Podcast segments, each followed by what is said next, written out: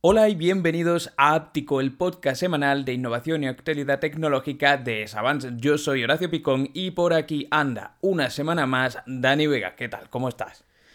Pues muy buenas Horacio, la verdad es que con muchísimas ganas de comentar esta semana todo lo que traemos y bueno, la verdad es que muy emocionado porque bueno, ya sabéis que la semana pasada estuvimos ahí con el sorteo de, del Vivo X80 Pro, que la verdad es que ha tenido muy buena acogida y sinceramente pues agradecer a todas las personas que nos escuchan semanalmente porque bueno, estamos teniendo, lo dicho, mucha acogida y la verdad es que nos pone bastante contentos que al final esto lo hacemos por vosotros. Sí, semana a semana vamos aumentando eh, paulatinamente los oyentes, pero además la semana pasada fue especialmente bonito, por así decirlo, y no sé hasta qué punto sería peloteo no para ganar el móvil, yo espero que no, pero muchos de vosotros dejasteis comentarios bonitos realmente sobre el eh, sobre este podcast, que al final, o sea, no es porque sea bonito, ¿no? Sino al eh, los capítulos que hacemos todas las semanas, em, digamos, no tienen un feedback tan directo como, por ejemplo, cuando subimos vídeos a YouTube, ¿no? Entonces que nos digáis, oye, pues me gusta que habléis de temas diferentes, que mm, no habléis tanto, digamos, de tecnología pura, de gadgets, sino que también lo mezcléis con ciencia, ¿no? Que es una de las cosas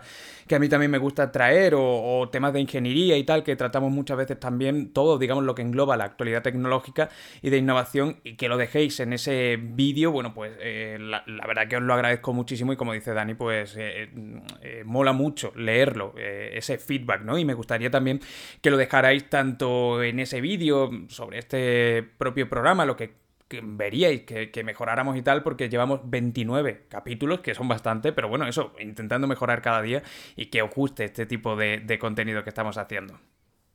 Pues sí, y bueno, la verdad es que lo dicho, una semana que, bueno, ya adelantamos que va a ser bastante movidita. De hecho, Horacio, tienes que comentar alguna cosilla más que lo dicho, que ojito. Sí, simplemente eh, hoy, o sea, hoy, esta semana estamos también sorteando otro Vivo X80 Pro, como os comenté, eran dos, uno en el capítulo 28 y otro en el 29. Yo ya tengo capturados, tengo empaquetados todos vuestros nombres que acertasteis esa palabra secreta. Esta semana vamos a tener otra y bueno, pues eso se resetea, por así decirlo, van a estar los comentarios con esa palabra secreta robot eh, y esta semana va a haber otra que vamos a comentar explícitamente, aunque a lo mejor hay un poquito más de troleo en este capítulo, pero explícitamente la vamos a comentar también cuál es durante el transcurso de este capítulo número 29. Solo deciros que iba a cambiar un poco lo que es la dinámica para que no pusierais o no tuvierais que poner el comentario, esa palabra secreta en el propio vídeo, un vídeo que se llama Quiero regalarte estos vivos X80 Pro, por si acaso no sabes cuál es, está en el canal de Savants, eh, eh, iba a poner como un formulario de Google donde dejarais, digamos, la palabra secreta con vuestro nombre y de esa manera pues no aparece en los comentarios y otras personas lo pueden copiar y pegar sin escuchar el podcast. Pero bueno, me parecía que iba a ser más rollo porque al final mucha gente iba a acabar dejando el comentario en el mismo vídeo y tal. Y bueno, pues la siguiente vez aprendemos y lo hacemos de la otra manera. Confío en que todos los que dejéis la palabra por ahí, bueno, pues hayáis escuchando el, eh, escuchado el podcast. Mucha suerte.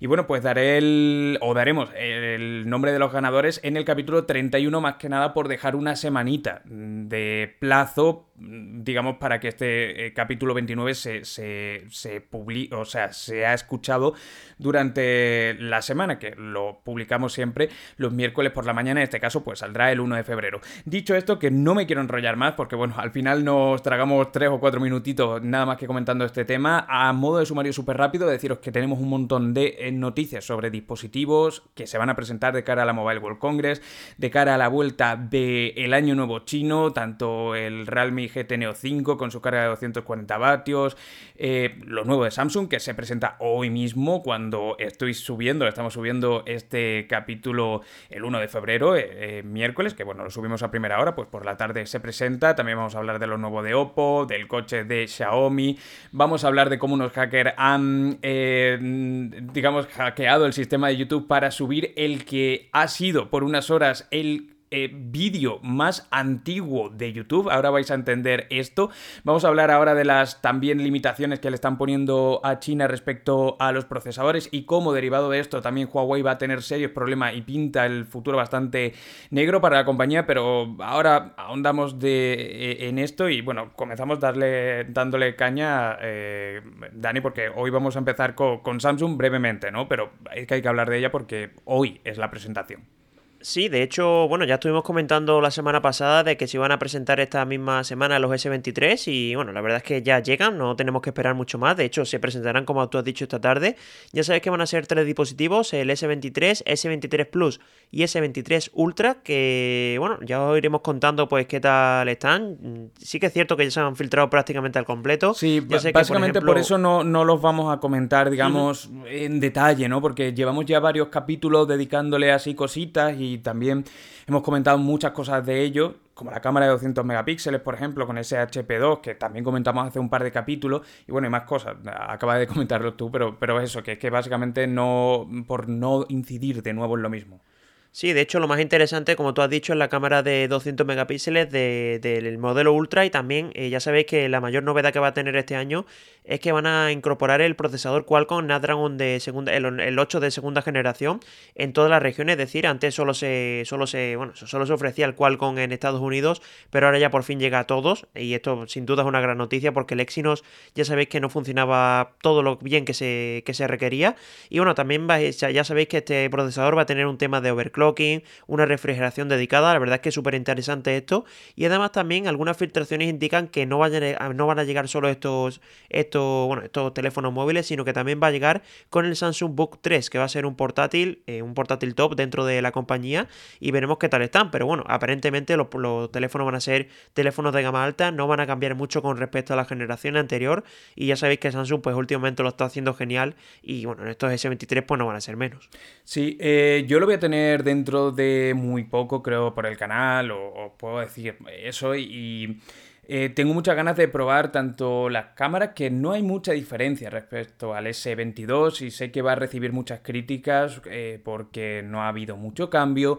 Eh, por lo menos lo que conocemos a través de las filtraciones, eh, y, digamos en todos los sentidos, y, la cosa es que no sabemos todavía precios, pero las filtraciones, como también comentábamos hace un par de capítulos, indican a que el precio va a subir. Eh, es un dispositivo que a mí me gusta mucho, pero creo que es interesante porque al final, dentro de, digamos, aquellos a los que nos gusta más Android, pues es uno de los top, ¿no? Entonces espero tenerlo por aquí dentro de poquito, en este caso en el canal, y hacerle varias comparativas contra el Xiaomi 13 Pro. Ves sobre todo el tema del eh, procesamiento, que es una de las cosas que a mí más me intrigan. El hecho de que ese procesador haya sido eh, especialmente potenciado por la propia Qualcomm para que tenga más rendimiento que en otros dispositivos me hace pensar si realmente Samsung va a poder sacar pecho y decir, oye, soy el móvil más potente del S23 Ultra, el S23 normal y el S23 Plus. Soy el móvil más potente de Android. Eh, estaríamos ante algo que no nos habíamos encontrado anteriormente. Pero bueno, pues pues eso, eh, saldrá presentado durante el día de hoy. La semana que viene a lo mejor le dedicamos un poquito, sobre todo viendo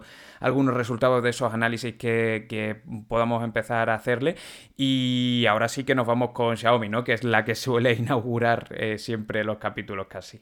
Sí, además tenemos que hablar de Xiaomi por méritos propios, porque esta semana ha habido bastante movimiento dentro de la marca y lo primero que, bueno, yo creo que ha sido como el bombazo de la semana y es que se ha filtrado el coche, es decir, el coche eléctrico que va a sacar Xiaomi en teoría para 2024. Ojo, esto en China, todavía no se sabe si va a llevar, si va a llegar a nivel global. Y ya os decimos, eh, se ha filtrado en imágenes, o sea, hay una cosa que no encaja dentro de todo esto y es que se presente con tanto tiempo de antelación o que se filtre con tanto tiempo de antelación. Y este modelo se va a llamar el Xiaomi MS11 y bueno, tiene algunas cosillas que a mí no me acaban, no sé, es que no te digo de convencer, pero sí que no me acaban de encajar dentro de todas las filtraciones, como por ejemplo, bueno, el diseño más bien, que ya se ha visto en cuanto a mulas que van camufladas y tal, y no es exactamente el mismo, sí que es cierto que la parte superior que tiene el sensor LiDAR, sí que se nota que eso sí que es igual, pero el resto, no sé, por ejemplo los faros a mí no me acaban de convencer, unos faros que por cierto se parecen mucho a los de McLaren, eh, ese estilo de, de faros divididos es súper parecido, Y también, pues lo comentas tú aquí en el, guion, ¿no? Es un concepto muy parecido también al Tesla Model 3. Yo creo que tiene que competir con ese directamente, porque bueno, es el que más relación calidad-precio, entre comillas, tiene dentro del mercado de las berlinas compactas. Y ya os digo, un modelo que a mí me raya un poquito porque no sé yo si estas filtraciones van a ser del todo ciertas, porque coinciden con algunas cosas y con otras no coinciden tanto, pero aparentemente el coche es ese y la verdad es que estéticamente a mí no me disgusta. No, estéticamente bonito, pero también teníamos puesto aquí en el guion que, por ejemplo, a mí una de las cosas que más me ha sorprendido y que me ha hecho dudar sobre esta filtración que sale directamente en Weibo es que las ruedas eh, digamos, en la parte central, en la parte central del eje de las ruedas aparece eh, la MI típica del logo de, Xiaomi. Y yo pensaba que Xiaomi no iba a sacar, eh, digamos, su propia marca o su propia identidad en este coche, sino que digamos, iba a crear una marca aparte, como es en el caso de Sony, que comentamos aquí hace ya algunos capítulos, de ese coche que presentó en, las, en el CES de Las Vegas y que lo llamaba de una manera completamente diferente. Entonces son pequeñas cosas que a mí me hacen dudar un poco también lo que tú comentas de que queda mucho realmente para que todavía este mm, coche salga presentado y recordar que Lei Jung, eh, que es el CEO de Xiaomi, está directamente implicado en él han salido filtraciones, pero de fotos suyas, eh, creo que era en una prueba de nieve, digamos, hecho con un teleobjetivo, en plan paparazzi muy lejos, es decir, y no se veía en detalle porque iba camuflado. Entonces, bueno, em, ha salido aquí a nivel de todos los medios diciendo que ya se conocían las primeras imágenes del MS-11, pero yo lo pondría como presunto, como supuesto, porque a mí no me acaba de encajar al 100% que esto sea el, el coche final, o mm, no sé, es que es un poquillo raro. Sí, hay una filtración que recuerdo que salió la semana pasada que, bueno, que se filtró unas imágenes del render del paragolpes, del paragolpes delantero. Y ese sí que es cierto que se parece, no te voy a decir que sea igual porque no sé si exactamente es el mismo, pero bueno, se parece una barbaridad lo que sí que se ha presentado, bueno, lo que sí que se ha filtrado con estas imágenes, pero ya te digo, es lo único que, que sí que me encaja, con, también con el tema del LiDAR en la parte superior, y poco más, porque es que ves el coche que tú dices de estas imágenes que se han visto en la nieve de compruebas y tal, y es que incluso por las dimensiones dices tú, es que el coche no es por lo hmm. menos aparentemente no es. Pero bueno, ya cuando se presente lo saldremos de duda. Ya, ya por acabar con este tema del coche, que sé que a muchos directamente ni os interesa, obviamente es un coche eléctrico.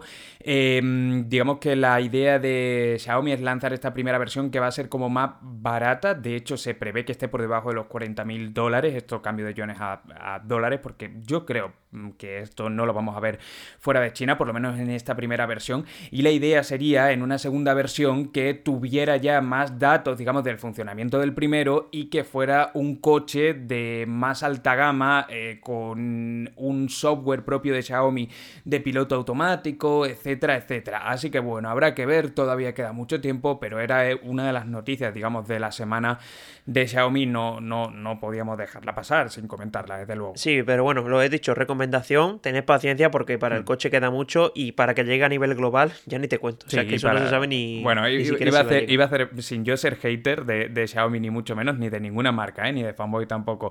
Pero lo típico de que subo un vídeo sobre MIUI y dice la gente, ay, no es que tiene muchos bugs, o se, cierra o se apaga.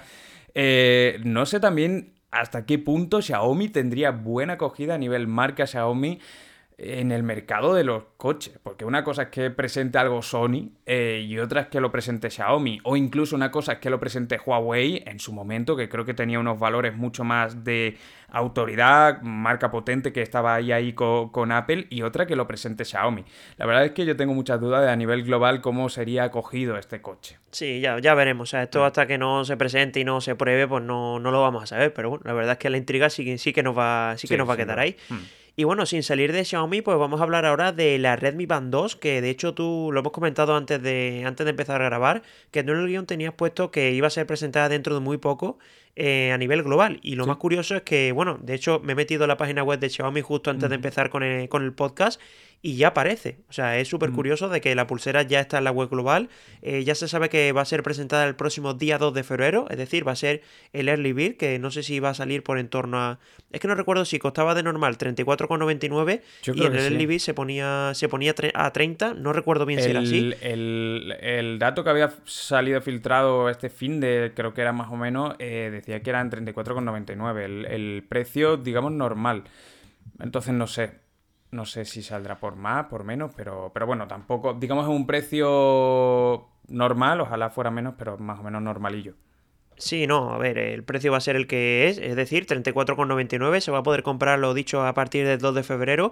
Y para todos los que tengáis dudas, pues bueno, es exactamente igual que lo que ya se vio en China, esa pulsera que es muy parecida a la Amazfit Band 7 y lo único, el único problema y el único handicap que tiene, pues que la pantalla no es AMOLED, es un panel TFT que yo ya la tengo, es decir, yo me la compré en China y ya la tengo por aquí, y la verdad es que se nota, ¿eh? se nota que sobre todo los ángulos de visión, cuando mueves la pulsera de un lado a otro, pues la pantalla deja un pelín que desear, pero bueno, el nivel de brillo sí que es cierto que está bien, y bueno, una pulsera económica de Xiaomi tampoco creo que tenga mucha más historia, y por 35 euros pues seguramente será una de, una de las más recomendables que, que tengamos rectangular barra con un poquito que tienda al cuadrado, lo que es la pantalla. Simplemente recordaros el dato y es que en China cuesta 22 euros al cambio, que es normal que no lo veamos al mismo precio, pero eso explica un poquito esta pantalla AMOLED. De hecho, TFT, eh, de hecho, eh, justo antes hablábamos, me comentabas, oye, que ya ha salido en la tienda de Xiaomi, aún vendiendo ya la nueva versión, la Redmi Smart Band 1 cuesta más cara que la Redmi Smart Band 2. Porque la otra. Sí, bueno, este, la Redmi Smart Pro, querrás decir, ¿no? Pro, bueno, sí. Claro, porque esta no, tiene la coletilla de Pro, ¿no? Claro, es que esta, en teoría, sustituye a la Redmi Smart, o sea, a la Redmi Band 1, que fue aquí en España, la Xiaomi Band, no sé si te acuerdas, la 4C. Esa se fue, la, la Redmi Band Sí, sí, sí, me acuerdo, pero esa estuvo muy poco en catálogo, de hecho. Sí, de hecho se ha vendido muy poco. Yo, yo recuerdo mm. que esa pulsera es que ha pasado, de hecho te lo ves muchas veces en webs mm. como, yo qué sé, como Carrefour y eso, es que te la ves a 10 euros, o sea, que se vendió poquísimo y se la, está, se la están prácticamente quitando de encima. Y a ver qué tal le sale esta Redmi Band 2. A mí me parece un concepto interesante porque es como, precisamente como la Redmi Band Pro, pero bueno, un diseño que no sé. De hecho, yo creo que la principal competidora va a ser la, la Pro y veremos si no la quitan porque tiene pinta de que si no se la va a comer, ¿eh? Es que tiene prácticamente lo mismo, no hay nada que no traiga una y que traiga la otra, básicamente. Eh, bueno, y ya hablamos de ella, de todas maneras, hace un par de capítulos, así que tampoco entramos mucho en las especificaciones. Si os interesa, pues le echáis un vistazo porque, porque ya está directamente en la página de Xiaomi, como, como decíamos. Y vamos a meterle caña a esto de las presentaciones porque hay bastantes dispositivos que se van a presentar en los próximos días, como digo, por dos razones. Primero, porque ha acabado esta semana el Año Nuevo Chino y en segundo lugar porque eh, viene la Mobile World Congress a finales de mes. La primera de las presentaciones de las que vamos a hablar de dispositivos, eh, Poco X5 y X5 Pro. Hablamos ya también hace algunos capítulos de las primeras filtraciones que hablaban de su presentación. Parece que va a ser finalmente el miércoles, si no recuerdo mal, el 7 de febrero o martes, porque si he dicho que el miércoles 1 es cuando se sube este capítulo, será martes, entiendo, el 7 de febrero, prácticamente seguro, ¿no? Sí, creo que sí, creo que sí. Sí, ¿no? Eh, vamos, deciros, el modelo Pro tiene una pantalla AMOLED de 6,67 pulgadas, 120 Hz, 67 vatios de carga rápida, 778G de Qualcomm Snapdragon eh, de procesador, eh, una cámara de 108 megapíxeles que recordemos es la misma cámara que la del Redmi Note 11, creo que la del 12 también, creo que la del Poco X4 también, o sea que están eh, aprovechando este módulo de cámara que a mí en lo personal no me gusta nada, sobre todo cómo trabaja de noche, de día, pues mira, tiene un pase, como he dicho ya muchas veces porque lo he tenido en varios móviles. 5.000 mAh de, de, carga, o sea, de, almacenamiento de batería, y el modelo normal hasta ahora lo que se conoce, porque estos son filtraciones, obviamente hasta el 7 de febrero no vamos a ver datos oficiales, pero las filtraciones dicen que es igual, pero con menos carga, creo que estará en torno a 33 vatios, sería lo normal. Sí, 33. Y con un 695 de Snapdragon Como procesador. Dos dispositivos, pura gama media barra de entrada, eh, con diseño parecido. Eh, comentábamos hace un par de capítulos, a mí me recuerda mucho a los Realme con ese módulo cuadrado y las camaritas así un poquito sobresalidas eh, al lado derecho de la parte posterior. Y bueno, pues digamos sin mucho más que comentar porque tampoco mm, traen nada así que tú digas... Eh, no sé, a menos de que nos sorprenda con un precio de 200 euros, ciento y pico por esto, que mira, puede ser interesante, tampoco trae nada exageradamente nuevo. Sí, de hecho los teléfonos que son la, escenificación de cómo está el mercado desde hoy, ¿no? Si es que es que es súper aburrido. O sea, es que ves los X4 Pro y X4 que son prácticamente los mismos teléfonos que este, pero si acaso le cambian un poco el procesador, es que incluso tú lo has dicho, ¿no? El sensor de 108 megapíxeles es que es el mismo que teníamos en la generación anterior y esa es la reflexión, ¿no? De oye, te estás comprando un teléfono prácticamente igual que el del año pasado, probablemente sea más caro porque ya el del año pasado habrá bajado de precio y veremos a ver a qué precio sale, porque esto estamos hablando desde la ignorancia, pero es que lo mismo le suben 50 euritos y, poca broma con eso. Yo creo que las tecnológicas se han metido un poquito en un callejón sin salida fruto de los últimos años. Esto no viene de un año para otro, pero de haber sacado tantos, tantos, tantos modelos iguales que aburren. Han, aburrido un poco porque si tú dijeras, mira, pues sacan tres eh, gamas cada marca cada año y ya está. No, pero es que, haya mm, dispositivos tan duplicados, de ver, mm, eso pues aburre un poco. Eh, y un dispositivo que a mí sí me crea bastante curiosidad, aquí vamos con otra de las presentaciones, que se rumorea, por cierto, aquí tenemos el doble tándem, o sea, o el tándem.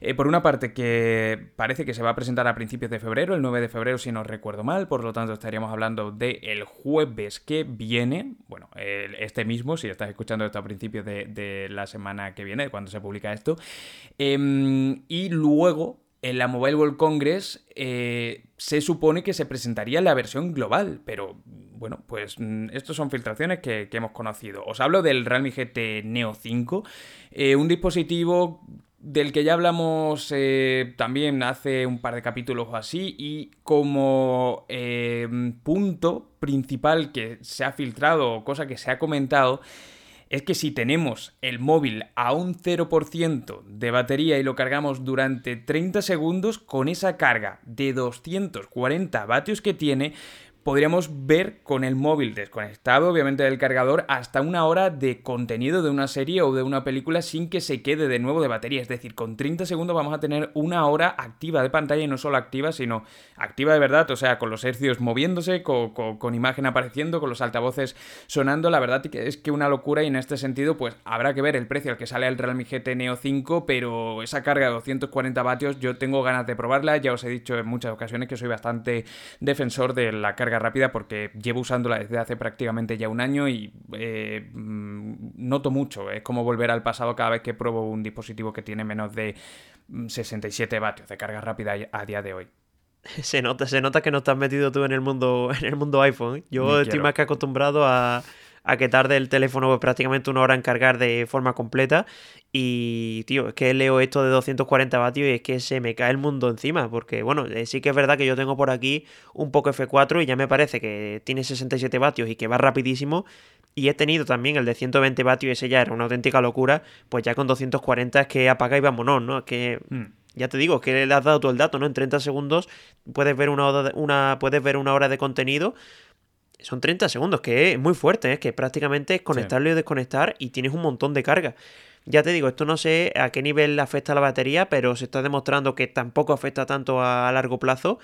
Pero mm. bueno, la verdad es que Realme es una de las abanderadas en este tipo de tecnología. Ya sé que Xiaomi ya, ya saca una de 200 vatios, pero bueno, es que 240 es considerablemente más, parece poco, pero es un poquito más.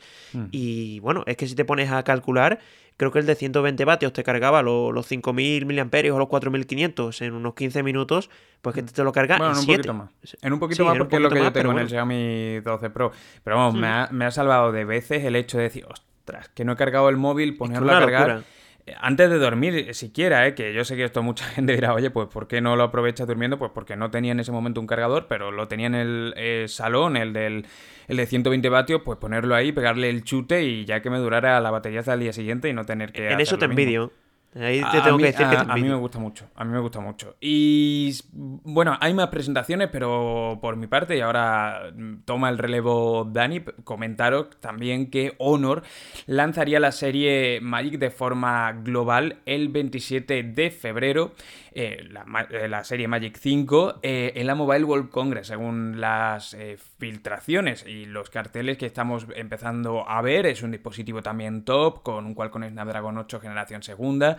Y bueno, pues es el dispositivo tope de gama de la compañía y bueno, poquito más los que os guste más Honor, pues la tendréis más ubicada y ya cuando salga hablamos porque la mobile desde luego vamos a tener varias presentaciones de, móviles y ahí con características ya oficiales y viendo cuáles son más interesantes y cuáles menos, pues ya hablaremos largo y tendido sobre ellos en el eh, en áptico.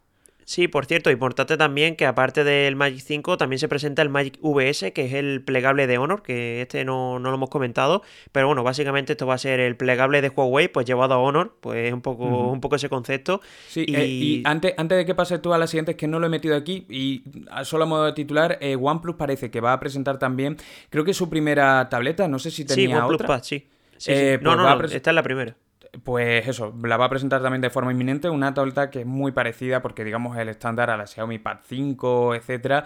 Bueno, eh, cuando la presente también la comentamos, pero como filtración va a salir en los próximos días seguramente presentada. Cierto, no me acordaba yo de eso y, mira que no había caído porque había sido no bastante... Lo tenía, no tenía aquí puesto por aquí, pero, pero bueno, que lo sepamos, que lo tengáis ubicado porque bueno, al final es algo interesante, ¿no? Para que no lo veáis dentro de una semana cuando se presente y, oye, en áptico no nos dijeron nada. Yo lo aviso, yo lo aviso. ahí, queda. Y bueno, y por cierto, también sin salir del grupo BBK, hablamos del Oppo Find X6, que también se va a presentar, pues bueno, bastante pronto, de hecho se está hablando del mobile, y bueno, un teléfono que, sobre todo estéticamente, han filtrado algunas imágenes. Y tío, yo no sé qué opinarás tú, pero es que es una auténtica salvajada lo grande que es ya el módulo de cámaras. Es que yo creo que a las marcas se le está yendo un poco de las manos, porque es que prácticamente hay más módulos de cámaras que parte trasera en el teléfono, digamos, limpia, ¿no? Es que no sé, no sé qué opinas tú. Sí, eh, e, este, este, mm, eh, a ver, realmente iba a decir que es bastante exagerado. Es tenéis seguro en mente el Xiaomi 13 Pro, pues es como más alargado, ¿vale? Eh, como casi si un, eh, la, mitad de lo que es el módulo de cámara del Xiaomi 13 Pro lo pusieras extra a lo que ya de por sí tiene. Y en la parte, de hecho, de abajo de Hasselblad, eh, de Hasselblad, que es la marca con la que hace la colaboración Oppo, al igual que Xiaomi lo hace con Leica o Vivo lo hace con Zeiss, etc. Em, yo creo que este dispositivo va a ser muy similar seguramente a lo que veamos en un Xiaomi 13 eh, Ultra, o al menos en mi eh, cabeza me lo más o menos imagino así, en el sentido de que donde pone Hasselblad yo me espero que esté integrado el, módulo de cámara telescópico que, tendrá el, Ultra de Xiaomi, por lo tanto es un diseño, sí, bastante céntrico, pero por otra parte creo que va a ser la tendencia. Al final, la predominancia de cámara es algo que está demostrado que al público que busca en un tope de gama, mm, em, o sea, o que se compre un tope de gama le importa, ¿no? Entonces, que tú le des también a nivel de diseño esa importancia, yo creo que aquí es lo que está al final eh, ejemplificando la, marca. Sí, está dando mucha presencia. De hecho, ya con el 12S Ultra de Xiaomi lo vimos, ¿no? Que tiene un módulo de cámaras absurdamente grande y también alguno de Honor, incluso el Mate 50 de, de Huawei, pues ya se ve que están todas las marcas tirando a ese, a ese concepto. Y por cierto, una cosa que me ha llamado mucho la atención de esta filtración del Oppo Find X6 es que se está hablando de que va a llevar un Snapdragon 8 Plus generación 1, que no va a llegar el generación 2. Por eso te digo que a mí esta filtración me, me, bueno, me choca un poco porque me esperaba que llegara con el Gen 2. Entiendo que será ese, pero bueno, entiendo también que se habrá filtrado de esta manera. O a lo mejor no es el modo Pro, o sea, no es el modelo Pro y es el normal el que trae el Gen 1 Ah, es verdad, es cierto, cierto, es verdad. Sí, es que estamos hablando del X6, es verdad. Claro, porque es la, es la, serie. Es la serie en general. Claro, eh, y lo normal sería eso, que el modelo Pro sí saliera con el 2. Sí, sí, sí, lleva razón, lleva razón. De hecho, se especifica. seguramente en la Mobile World Congress un poquito más tarde. Sí, de hecho, es que estaba viendo eh, las especificaciones y me había un poco. Bueno, también incluso la carga rápida que era de 80 vatios. Y es que es mm. el modelo normal, lo llevas tu razón, son 100 vatios en el modelo Pro. Así que bueno, ya después de este lapsus, pues deciros que el X6 Pro va a ser un teléfono de super gama alta y el X6 pues va a ser prácticamente lo mismo, pero un poquito recortado, que ya sabéis que, bueno, nos suele gustar mucho porque en relación calidad-precio suele ser incluso lo más recomendable. A mí me gusta mucho lo que estaba haciendo Oppo en los últimos dispositivos, así que a ver si en este tengo posibilidad de probarlo y sobre todo a ver si traen el Watch 3 eh, aquí, el Watch 3 Pro. Em, el reloj con Wear OS que, que tiene Oppo y que todavía no ha salido a nivel global. A ver si en la mobile lo puedo ver. Sí, también lo está haciendo muy bien Oppo, ¿eh? la verdad es que, en ese sentido muy bien. Y ahora ya finalizo mi turno hablando de Nothing, que ya sabéis que es una empresa que también nos gusta mucho aquí en, este podcast, y porque vamos a hablar del Nothing Phone 2, es decir, ya sabéis que salió el Nothing Phone 1, que la verdad es que tuvo bastante buena acogida, de hecho se han vendido un montón de unidades, vi por ahí por Twitter que, que ha funcionado bien, y el Nothing Phone 2, de hecho, eh, te digo una cosa porque estuve viendo esta, esta semana como un cruce de, tweets entre el propio Carl Pay y el medio en el que se había publicado esta información. Y no me ha quedado a mí del todo claro si se presenta o no, pero bueno, al final la filtración que han dado prácticamente todos los medios es que sí que se va a presentar a finales de año y lo más importante, lo más interesante es que no va a ser un teléfono de gama media, es decir, aquí va a ser un teléfono de gama alta, vamos a ver de qué es capaz Nothing porque yo personalmente tengo muchísimas ganas de ver qué pueden hacer con ya un presupuesto importante y un teléfono más de gama alta, porque, bueno, yo estuve probando el Phone One y lo que me faltaba era un poquito más de cámara, quizás el procesador un poquito mejor, así que con el Phone 2 yo creo que puede ser una alternativa bastante considerable, bastante a tener en cuenta. Sí, habrá que ver y esperar, mejor dicho, a, ver qué presentan. A mí No Cine es una compañía que también me gusta, eh, sobre todo creo que hacen cositas muy interesantes en el canal de YouTube de cómo analizan, digamos, el mercado, eh, cómo ese vídeo que tiene CarPay, por ejemplo, analizando y comentando cositas, ¿no? Sobre, sobre el iPhone 14, que al final es un dispositivo de la competencia y que no tienes una eh, compañía, digamos, una startup que al final eh, ahora mismo depende mucho de inversores y tal, es pequeña, pero que CalPay viene de OnePlus y ha estado, digamos, en, el mainstream de la industria de la telefonía, en los mejores años de la industria de la telefonía. Es decir, es una persona que entiende y bueno, pues a ver qué trae ese dispositivo eh, y queda ahí porque es que no, se ha filtrado nada más al, respecto. Lo que sí son malas noticias, desde luego, al menos para Huawei, es eh, cómo eh, Bloomberg ha filtrado o ha comentado en una nota, eh, creo que fue ayer mismo, o sea, no tiene mucho esto, que el Congreso de los Estados Unidos está planteando poner un bloqueo todavía más fuerte a Huawei. Y esto significaría que directamente algunas empresas que si hacen negocios con ellos pero digamos con ciertos límites, como por ejemplo en el caso de Qualcomm, vendiéndole chips, procesadores que no tienen esa antena 5G, sino que la tienen 4G, ¿no? Y esto sí está, digamos, permitido. O Intel, que le sigue proveyendo a la compañía china de los procesadores que tienen luego los portátiles y algunas tabletas, creo que alguna tiene también un procesador Intel, no estoy muy seguro, pero diría que sí pues parece que de cara a 2024 esta restricción va a ser mayor. Esto todavía está en fases iniciales, pero cuando el río suena, no sé si es agua lleva o algo lleva, creo que es agua lleva, ¿no? Agua y la verdad es que sí, sí, ¿no? Claro, pero también, eh, quiero decir, es un río, es normal que lleve agua, por eso no, entendía muy bien el, proverbio. Pero sí, tiene, tiene mucha pinta de que esto va a ser real y pone contra las cuerdas a Huawei de una manera, o sea, yo, igual que comentábamos que Elon Musk era una persona récord a la hora de perder su fortuna. En el caso de Huawei, pues no por méritos propios, sino de forma obligada, pero puede ser uno de los mayores batacazos empresariales de ser la segunda eh, empresa a nivel de venta de móviles, una de las primeras tecnológicas del mundo, eh, a quedarse ahora casi sin proveedores. O sea, es realmente un golpe que podría ser ya mm, pues fatal para la compañía. Sí, de hecho, que me da mucha pena. Yo creo que aquí es la, escenificación del meme de dispárame, yo ya estoy muerto, ¿no? Porque es que ya mm. con el el daño que le hicieron ya pues ya no, hace bastantes años, de hecho, ¿no? Ya hace un par de añitos, tres. De hecho, comentaba Bloomberg que, sí, que digamos estaría eh, esta medida para que entrara en el cuarto aniversario de la restricción. Claro, fue en el penúltimo año de, Donald Trump en la administración. Por eso te digo que, que, ya hace bastante tiempo Y sí, a ver, eh, te digo, a mí me da pena porque yo sé que Huawei era una empresa top en haciendo teléfonos. De hecho, no es que lo haya sido, sino es que lo sigue siendo. De hecho, ves, yo sé, análisis del Mate 50 Pro y es que sigue teniendo la mejor cámara del mercado. Es que es una auténtica, una auténtica locura. Pero bueno, eh, ya sabemos que esto ha pasado, esto va a seguir así, no tiene pinta de que se vaya a solucionar. Y a ver, tampoco es que yo venga aquí a dar consejos ni a Huawei ni a ninguna otra empresa, pero es que esto tiene pinta de que o se centran en otra categoría como relojes inteligentes, que le está yendo bastante bien, auriculares y tal, o...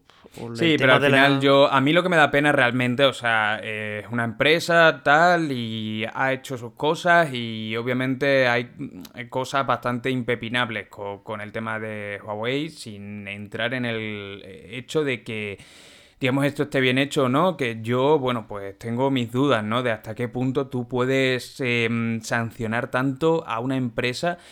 Porque no estamos hablando a un mercado ni un. No, no, es una empresa y, digamos, han ido a, a, a, sí, a por francotirador directamente. Y claro, o sea, es bastante. Mm, eh, lleva a debate y, bastante. Y yo todavía no tengo una posición clara con esto, pero lo que me da más pena es que al final los usuarios y la propia innovación tecnológica pierde con todo esto, porque Huawei era una empresa y es una empresa líder eh, a nivel. No hablo de ventas siquiera, sino hablo de innovación y de la capacidad que tenía de sacar producto. Y el hecho de que viéramos dispositivos como los Huawei GT, que viéramos los eh, Huawei FreeBuds, que viéramos las Huawei Band, las Honor Band, los móviles que tenía, era, digamos, em, producto de un conjunto, de una compañía que funcionaba muy bien y que realmente tenía mucho talento dentro. El hecho de que cada vez tengan menos poder adquisitivo, menos poder económico, también va a hacer que, digamos, todo su ecosistema acabe, eh, obviamente, eh, perdiendo, ¿no? Entonces, eh, a mí eso es lo que me da pena realmente, no entrar en el juicio de, oye, qué pena que han ido a por ellos, o oye, lo contrario, porque no me queda claro muy bien cuál es la buena decisión, pero me da pena como usuario y me da pena como persona a la que le gusta la tecnología y la innovación que, que, bueno, pues cada vez pinte más negro para Huawei. Sí, además es una empresa que no es tanto como le pasa a LG, ¿no? Que tiene muchísimo, yo qué sé, tiene, tiene televisiones, tiene, yo qué sé, lavadoras, de todo. Y Huawei sí que está mucho más ligado a la telecomunicación. Y al final eso pues sí que implica tener teléfonos móviles y es que tiene que ser eh, la piedra angular de la empresa. Y por desgracia pues por cierto, por desgracia que se, la están quitando de en medio y es una pena, lo he dicho, tanto por innovación como también por el potencial que tenía incluso la empresa, ¿no? Hmm. Es que tú las cifras que venía teniendo a lo largo de los últimos años que pudo vender bien, entre comillas, y es que decías tú, que se va a comer a Samsung en, un año. Sí, no, no, eh, todo, pintaba, todo pintaba eso, sin duda, sin duda, todo pintaba eso. Sí, y, a raíz de esta noticia también de Huawei, aunque tenemos también una, digamos, mala noticia para China, para la empresa china y para, digamos, el conglomerado tecnológico chino, enorme, pero conglomerado tecnológico, es que em, ahora ha salido a la luz también negociaciones o cómo hay un principio de acuerdo entre los gobiernos de Países Bajos, de Estados Unidos y de Japón, que tienen tres de las principales eh, compañías que se encargan de crear material y maquinaria para fabricar chips. Eh, no hablo de, tecnológicas como eh, TSMC que creen los chips, hablo de las compañías que surten, digamos, de maquinaria para crearlo. Teóricamente, a partir de 2024 van a estar restringidas a tener negocios con China. Va a haber un pequeño vacío legal porque, bueno, pues hay algunas eh, cláusulas del acuerdo entre estos tres países, eh, porque Países Bajos, para quien le, eh, para quien, quien, le sorprenda, es una potencia en esto con la tecnológica ASML, pero parece eso, que China no se va a poder surtir de estas eh, principales tecnológicas para tener sus eh, propias máquinas de litografía que son con las que se producen esos chips. Así que bueno, pues eh, veremos a ver también aquí qué pasa, pero cada vez están arrinconando más a China en este sentido. También comentábamos hace algunos capítulos esa restricción a las principales compañías de tarjeta gráfica para vender tarjetas gráficas de alta productividad al gobierno chino o incluso a instituciones chinas, ¿no? Mm, se está poniendo la cosa rareta, ¿eh? Cada vez es más explícito este... Mm,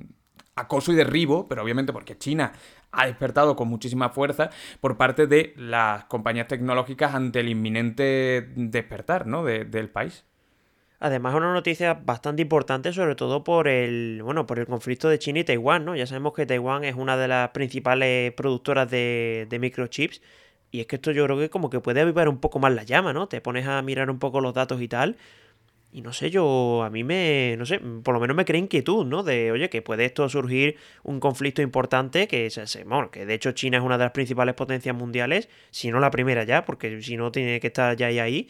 Y ya te digo, es una noticia que parece que la, bueno, la tocamos así un poco por encima, pero me parece más importante de lo que un principio debería serlo. No, hombre, claro. es que al final, hoy en día todo tiene microprocesadores, todo tiene procesadores y cuando hablemos de estos temas, al igual que de Huawei y tal, no queremos aquí meternos en política, ni en política internacional, ni nada, pero quiero decir, pero es que casi, o sea, estas decisiones que se están tomando son pura política y pura economía, que, o sea, es algo que lo atraviesa completamente, ¿no?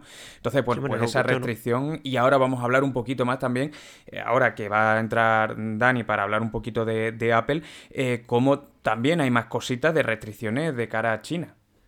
Sí, pero bueno, antes de hablar de eso, vamos a hablar por, eh, vamos a hablar de Apple, tú, tú, lo has dicho, pero vamos a hablar de productos que parece que van a llegar a finales de este mismo año o también a principios del año siguiente, es decir, en el 2024, y una de las cosas más interesantes, que de hecho lo ha, lo, ha filtrado Minchi Kuo, que es uno de los filtradores más importantes dentro de, Apple, es decir, de, lo que es la empresa, y va a ser el teléfono plegable, que parece ser que, bueno, eh, unas veces se dice que va a salir pronto, otras veces que va a salir en 2027, o sea, eso siempre va un poco ahí eh, saltando años como si fueran, como si fuera fácil, ¿sabes? Eh, no me, resulta curioso.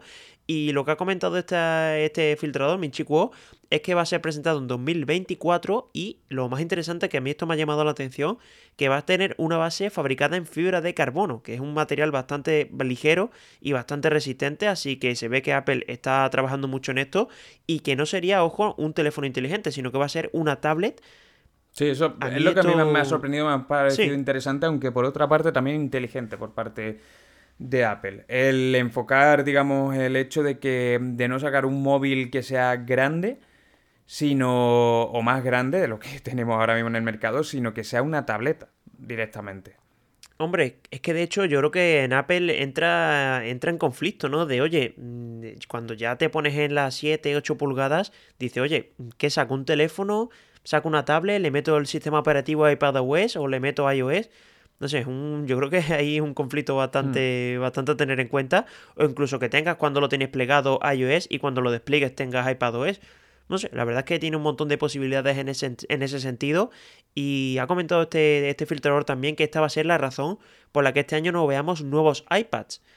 Yo no sé esto si será verdad o no, pero a mí me parece bastante precipitado porque ya sabemos que Apple suele sacar este tipo de tecnologías tan elaboradas bastante tiempo después de lo que lo sacan los demás y veremos. A mí me ilusiona, eh, es un concepto que, tengo bastantes ganas de ver si, si, finalmente se presenta, pero no sé yo si, si lo presentan, pues va a pecar un poco de, precariedad. No sé, eh, habrá que ver la propuesta mm, de, de, Apple porque cada vez sí que es cierto que estamos viendo también pliegues más perfectos, tecnologías más perfectas, pero hay algo que a mí me tiene bastante mosca y es en el caso, ya he comentado en otras ocasiones que mi chica tiene un Flip 3 eh, y es que el, plástico que le recubre pues ya está hecho polvo, la parte de digamos la doblez, como cualquier vidrio templado y tal, eh, en el caso, en este caso, al cerrarlo y abrirlo tanto pues ya está hecho polvo, hay que cambiarlo. Bueno, pues para cambiarlo, que la única manera de cambiarlo con ciertas garantías es a través de un servicio oficial de Samsung.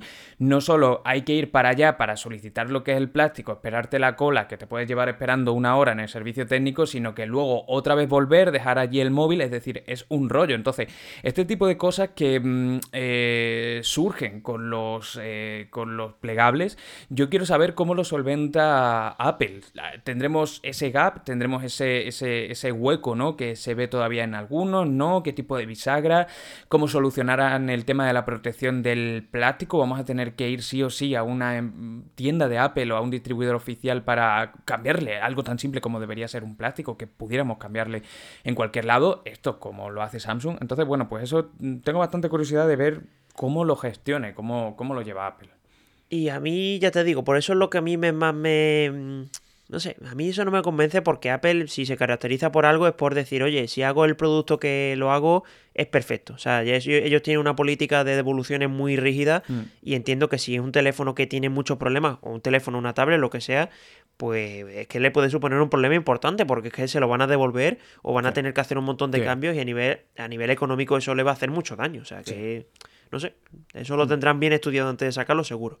Y bueno, eh, hablando también de otro, de otro producto que se está hablando de que va a salir, eh, son las gafas de realidad virtual barra realidad mixta. Ya sabéis que todavía no se tiene muy, muy claro lo que va a salir finalmente. Pero eh, parece ser que esto va a salir para desarrolladores en, primer, en primera instancia, para que vayan desarrollando todo el software que tiene que llevar este producto.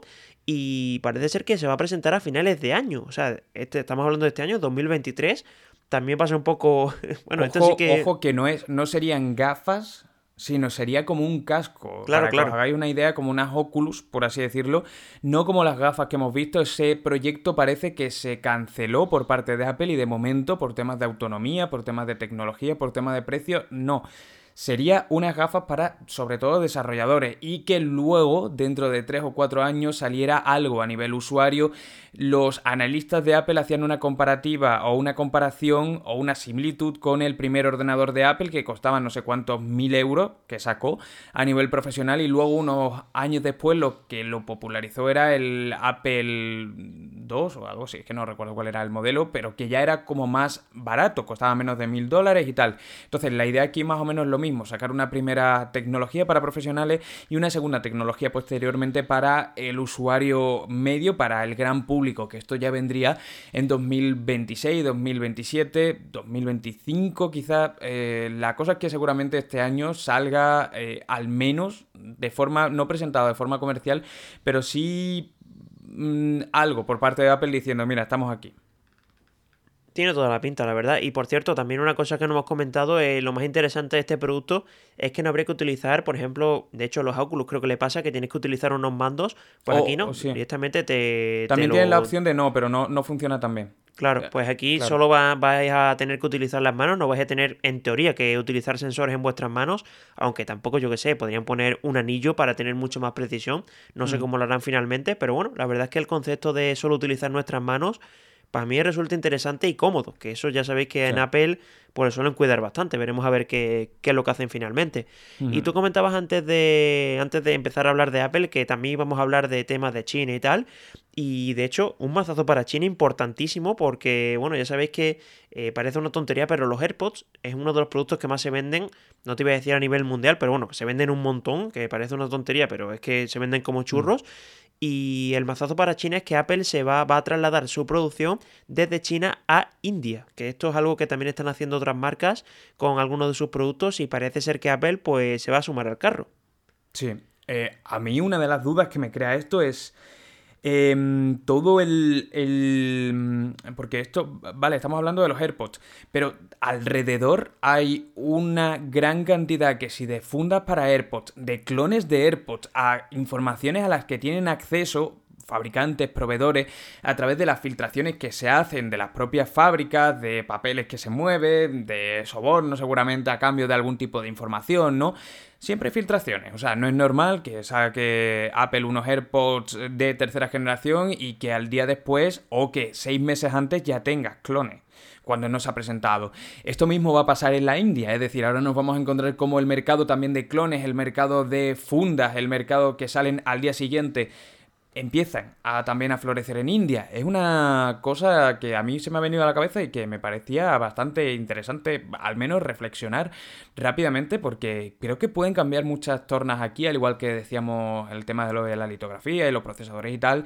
Eh, desde luego, mm, cómo se encamina esta década va a ser muy diferente a lo que nos queda a, a lo que veíamos unos años antes. Sí, porque al final esto que tú comentas a día de hoy parece una utopía porque India no tiene ni muchísimo menos el músculo que tiene China, pero ¿quién te dice que India no se convierta en la nueva China? De hecho, en población prácticamente están casi, casi iguales. Sí, lo superará, de hecho, en la próxima década, según las previsiones y según la, la curva, digamos, demográfica, sí, sí. Sí, por eso te digo que de hecho tú te pones a mirar, eh, por ejemplo, los teléfonos de Xiaomi que se presentan en India y bueno, ves los que se presentaban hace 5 años y es que no tienen absolutamente nada que ver con lo que se presentan a día de hoy. Es que hace 5 años se presentaban los más de gama baja porque, bueno, el país no estaba en su mejor momento económico y ya se están empezando a abrir a teléfonos ya más de gama alta y eso hmm. pues es síntoma de que, de que el país está avanzando y veremos, ¿no? Porque tiene un montón de potencial, al final son mil y pico de personas y eso pues se notará y es obvio que se note y en el desarrollo pues, pues lo vamos a ver. Esto es una predicción, pero yo creo que lo vamos a ver. Sí, y otra que se va, que sería la siguiente noticia, es eh, Sony, que va a trasladar alguna de sus producciones de cámara ya de China también a la India. Así que de nuevo, la India pues parece que está despertando en ese sentido y ojo que vamos a ver en los próximos años y en los próximos meses varios cambios, sobre todo no solo por el hecho, esto es importante, ¿eh? que no es solo por la rivalidad Occidente versus eh, China, por así decirlo, porque Occidente también, digamos, se queda una expresión muy corta para todo lo que es el mundo. Japón, yo no diría que es Occidente, pero digamos tiene sus intereses también en, en contra de la política china, eh, sino también a raíz de las enseñanzas que nos ha dado el COVID de tener centralizado en un mismo sitio, en un mismo foco, toda la producción, ¿no? Aquí hay muchos factores que entran en juego. Y una noticia, ya no salimos de dispositivo y tal, es que una de las próximas actualizaciones, pues bueno, la siguiente actualización de Chrome, de Chrome eh, para navegadores móviles empezará a proteger la privacidad de las ventanas pidiendo siempre la autentificación para poder verla. Es decir, que si te dejas la ventana abierta de incógnito, bloqueas el móvil y lo desbloqueas, no te va a aparecer la pantalla de incógnito que tú estabas viendo en ese momento. Que esto, pues, puede ser también bastante. Mm, eh, digamos, conflictivo con tu privacidad. Va a aparecer como difuminada y tú para poder verla vas a poder poner tu huella o vas a poder poner tu contraseña. Además tampoco te va a aparecer, digamos, si la minimizas y luego entras otra vez, tampoco vas a poder verla, te va a pedir que seas tú porque imagínate que le dejas el móvil a tu novia, has estado a tu novio, estás mirando un regalo de cumpleaños para él en privado, para que no te aparezca un montón de publicidad y de repente se mete en Chrome, eh, estabas con una ventana privada y le aparece a él directamente, ¿no? Ahora te va a pedir siempre eh, confirmación, así que bueno, esto, esto es interesante. Tío, me flipa cómo has buscado un ejemplo. Es que yo me pongo la piel del que nos escucha y dice, oye, es el ejemplo más, más rebuscado, pero mira, ha salido bien del paso. Yo a mí, yo de hecho, bueno, pensaría como el 90% de la gente que nos está escuchando. Pero bueno, la verdad es que sí, que para ese uso no lo había yo tenido en cuenta. No es, el uso que yo le doy a, yo, es que uso, yo es que uso mucho el incógnito y no, no para ver, sino realmente es una función que, lo uso bastante cuando no quiero, digamos, no solo a mi alrededor, sino que tampoco me, me traquees. Bueno, traquear va a estar traqueando siempre, pero que no me aparezca publicidad y tal. O que no esté asociada a la búsqueda a mi. Sí, para vuelos y eso yo lo suelo usar, por, por ejemplo. Claro, eh, entonces, no sé, bueno, pues me parece, me parece interesante. Y por seguir, digamos que ya nos quedan dos noticias y que una de las dos va a tener esa palabra secreta. La siguiente es que unos hackers han conseguido que el vídeo de Yo en el Zoo, el mítico vídeo que es del fundador de YouTube, donde aparecía él con una calidad pésima en el zoo y fue el primer vídeo de YouTube, pues no fuera durante unas horas el primero porque consiguieron subir un vídeo, no se sabe muy bien cómo, también con una calidad bastante pésima. Eh, que era anterior a esa fecha, un mes de 2006, no recuerdo cuál era la fecha exacta, pues habían conseguido, no se sabe cómo, subir un vídeo, es como si tú y yo subiéramos un vídeo en nuestros canales y de alguna manera, no sabemos cómo, hiciéramos que, que, apareciera que la fecha es anterior al primer, o al que era considerado, al que es considerado el primer vídeo de YouTube. Es raro, YouTube ha tardado muy poquito en quitarlo de publicación y nadie sabe muy bien cómo ha hecho. No, sé, no sabemos si alguien se responsabilizará de este ataque o de, esta broma, mejor dicho. Bueno, tampoco ha sido un ataque. Y publicará como lo ha hecho. Así que nada, también interesante este, este dato. Hombre, interesante. Y de hecho, a mí la mayor duda que me da es cómo se dan cuenta de esto, tío. A mí esto me flipa de que hay una persona dándole F5 constantemente de... No sé, por eso te digo que que es lo que más curiosidad me, da de esto. Bueno, al final los hackers pueden hacer, no voy a decir lo que quieran, pero bueno, sí que tienen mucho control sobre lo que pueden hacer en las páginas web. Entiendo que será relativamente sencillo, sin tener ni idea, lo mismo es súper complicado y no lo sé. Pero bueno, la verdad es que lo dicho, no sé cómo, cómo habrán conseguido encontrar esta información.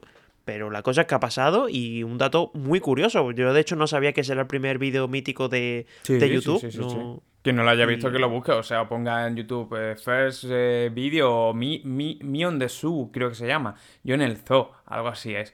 Y aparece el que aparece es el fundador de, de, YouTube. Tendrá un montón de visitas, entiendo, ¿no? Sí, pues tenía. No, creo que no era el, más visto, pero sí uno de los que. De los que más, vamos, tendría, a ver, Me on the Zoo. Voy a ponerlo. Sí, lo que te iba a decir, que eh, comentaron la siguiente noticia, ya de mientras lo buscaba yo, pero bueno, ya... 254 millones de visualizaciones. Hace 17 años subido. Oye, pues... At the Zoo. Y el que aparece sí, en la sí, lo estoy viendo pues, aquí. el fundador. Sí, sí. Pues poca broma, ¿eh? Son, muchas visitas. Mira, además lo ha subido otra persona en 8K. sí, sí, sí, eso estaba, viendo yo remasterizado. Sí, sí, es un clásico, es uno de los vídeos clásicos de internet. Y acabamos, y aquí sí, o sea, tenía que estar, ¿no? La palabra secreta, que perdonadme, de verdad, no lo he puesto intencionadamente, pero estaba viendo y digo, no me gusta que la palabra secreta sea Apple, sea Xiaomi y tal, y como hemos hablado de tantas marcas en esta ocasión, pues no quería, digamos, que la palabra secreta se ligara a ninguna, ¿no? Entonces, la palabra secreta es patinete, porque de eso vamos a hablar. Y también tenéis emoji, creo, para ponerlo, porque hay emoji de patinete. También lo tenéis para ponerlo ahí en los comentarios del vídeo. Patinete, la palabra secreta para ganar ese Vivo X80 Pro, el sorteo de la segunda semana. Y la noticia que viene, digamos, ligada a esta palabra secreta, es que en Madrid hay dos ciudades, ¿no? Dos capitales de Europa de las que vamos a hablar en este sentido. Madrid va a implementar un nuevo sistema de localización para bloquear los motores de los patinetes en sitios donde no pueda estar, tipo en un parque donde no pueda eh, ir, no sé por qué motivo. Los patinetes, bueno, pues al entrar por las puertas, la geolocalización a la que va conectado ese patinete dice, oye, tú estás en un sitio prohibido y te bloquea directamente y no te deja entrar y te empezará a pitar y en la aplicación te dirá que eso es una zona restringida.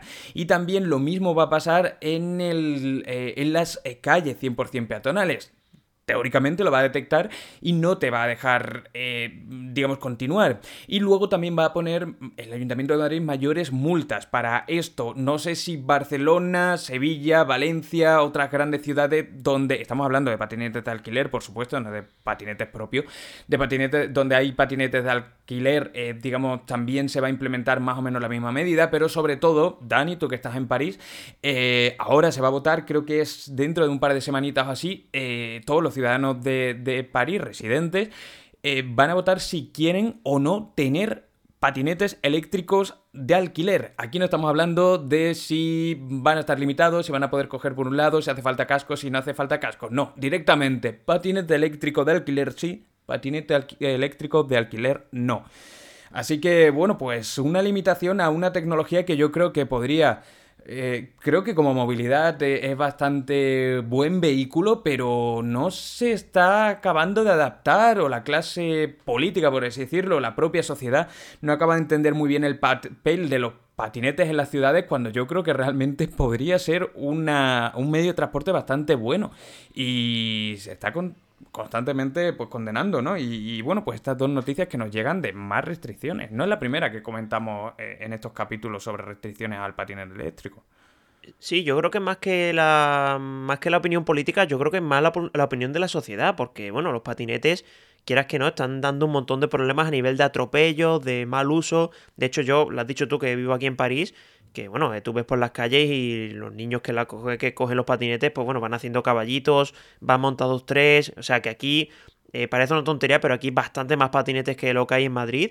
Y yo pues veo mejor la medida que va a tomar Madrid de eso, ¿no? De, oye, entras a una zona que no puedes o no se debe hacer, bueno, no se debe conducir este tipo de vehículos y le bloqueas un poco. Bueno, entiendo que lo bloquearán poco a poco, es decir, no lo van a bloquear el motor del Tino porque si no te cae y puedes liar una peor, ¿no?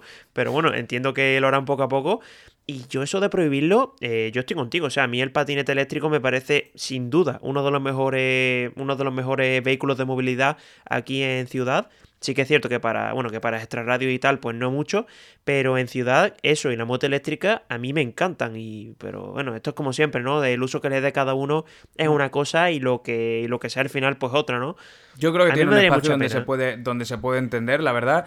Y sinceramente creo que las ciudades, en vez de prohibir tanto esta nueva movilidad eléctrica, porque lo mismo más o menos pasa con las bicis, lo que pasa que veníamos ya de una cultura más de bici y están más aceptadas, pero en vez de prohibir, debería promoverse más la adaptación de las ciudades a este tipo de movilidad. Sería lo más normal, porque realmente ahorraríamos combustible, ahorraríamos emisiones y el patinete, al menos aquí en Madrid, es una buena forma de moverse, pero un simple, creo que lo he comentado ya por aquí, eh, el simple hecho de yo ir a jugar al pádel a un, em, a un polideportivo y no poder llevar algo tan pequeño como es un patinete y dejarlo al lado de la pista de pádel mientras estoy jugando, sino que lo tengo que dejar fuera un dispositivo que cuesta 500 euros, con lo que eso conlleva y que aunque le ponga el mejor cantado del mundo, me lo pueden cortar porque lo sé y porque ya me ha pasado, eh, pues hombre, son pequeñas cosas que tú dices, la ciudad o el propio ayuntamiento no está adaptando, tampoco, digamos, eh, o, está haciendo todo lo posible para promover este tipo de,